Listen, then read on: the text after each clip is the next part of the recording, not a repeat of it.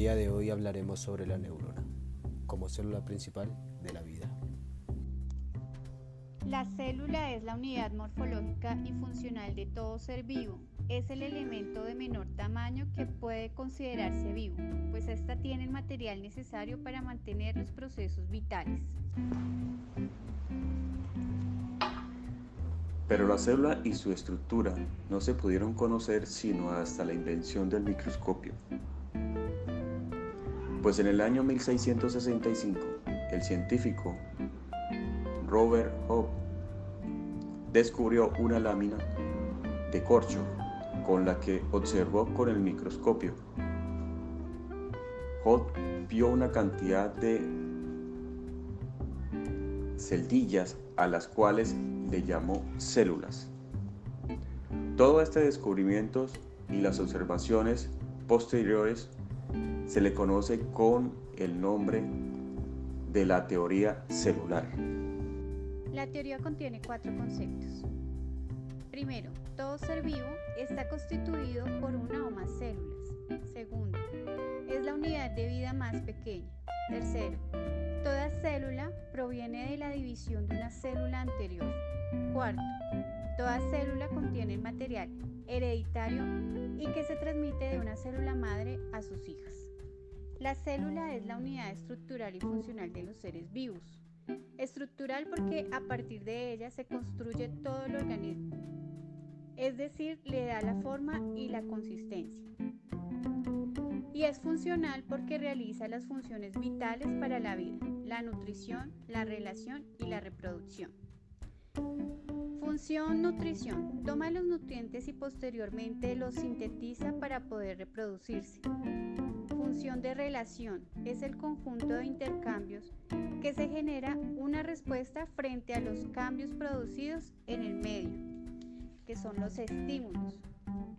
Función de reproducción, los mecanismos que se establecen las células para dividirse con el fin de dar origen a otras células.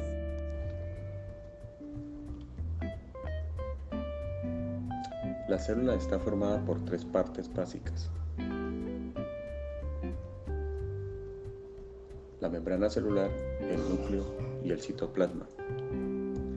La membrana celular nos dice que todas las células están formadas o rodeadas por una membrana elástica muy delgada llamada membrana celular o membrana plasmática. La membrana celular, aunque limita la célula,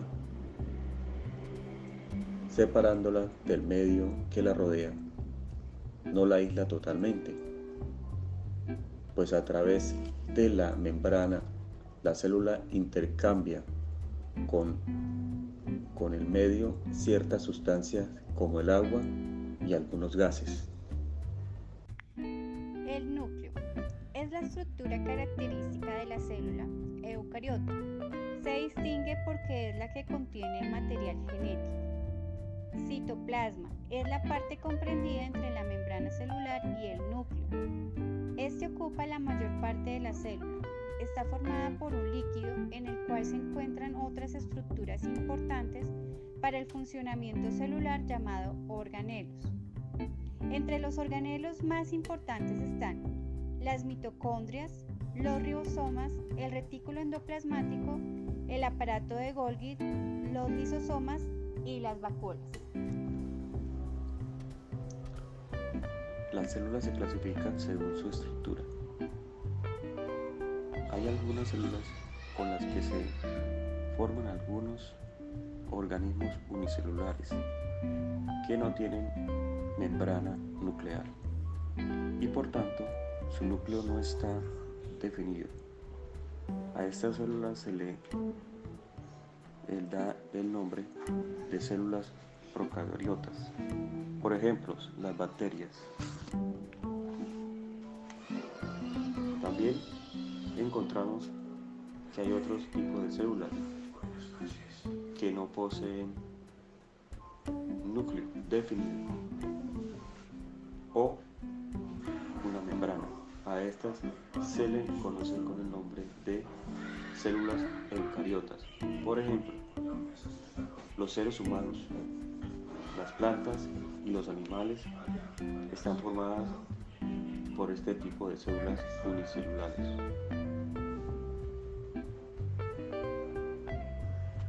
Las neuronas son células eucarióticas encargadas de recibir, procesar y transmitir la información mediante los impulsos nerviosos.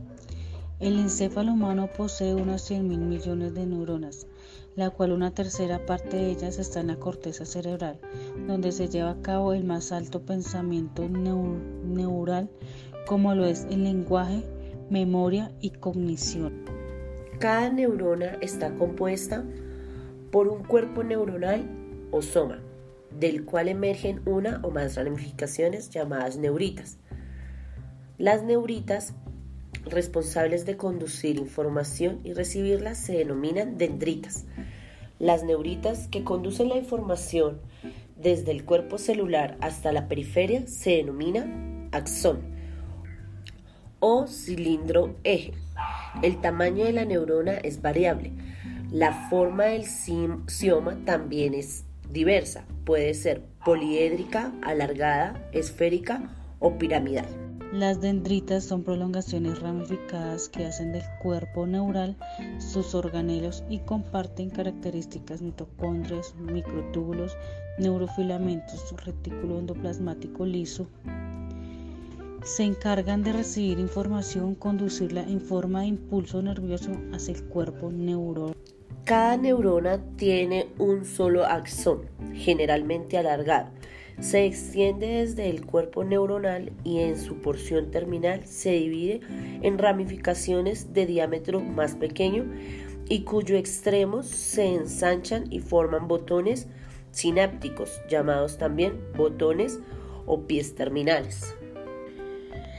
El axón puede estar recubierto de una capa de mielina que es una sustancia predominante, lipídica que permite la conducción más rápida y eficiente de los impulsos nerviosos. Las neuronas se clasifican según el número y la forma de sus ramificaciones en A. Monopolares son aquellas de cuyo cuerpo celular emerge un solo proceso. B.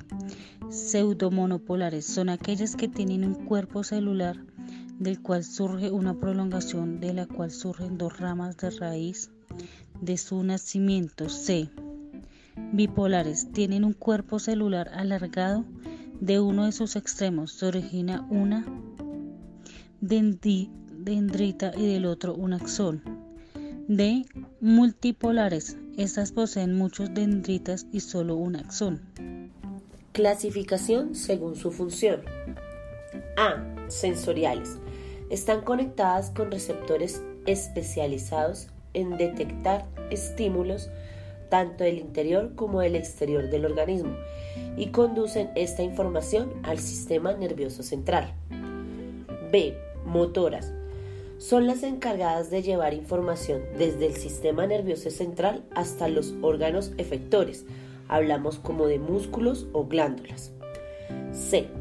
Interneuronas. Están en el sistema nervioso central. Se encargan de conectar las neuronas sensoriales con las motoras. Según el tipo de neurotransmisores, se clasifican en A. Colinérgicas, liberan acetilcolina. B. Noradrenérgicas, liberan norepinefrina. D.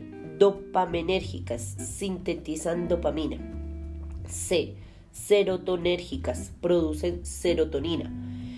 E GABAérgicas liberan ácido gamma aminoburítico.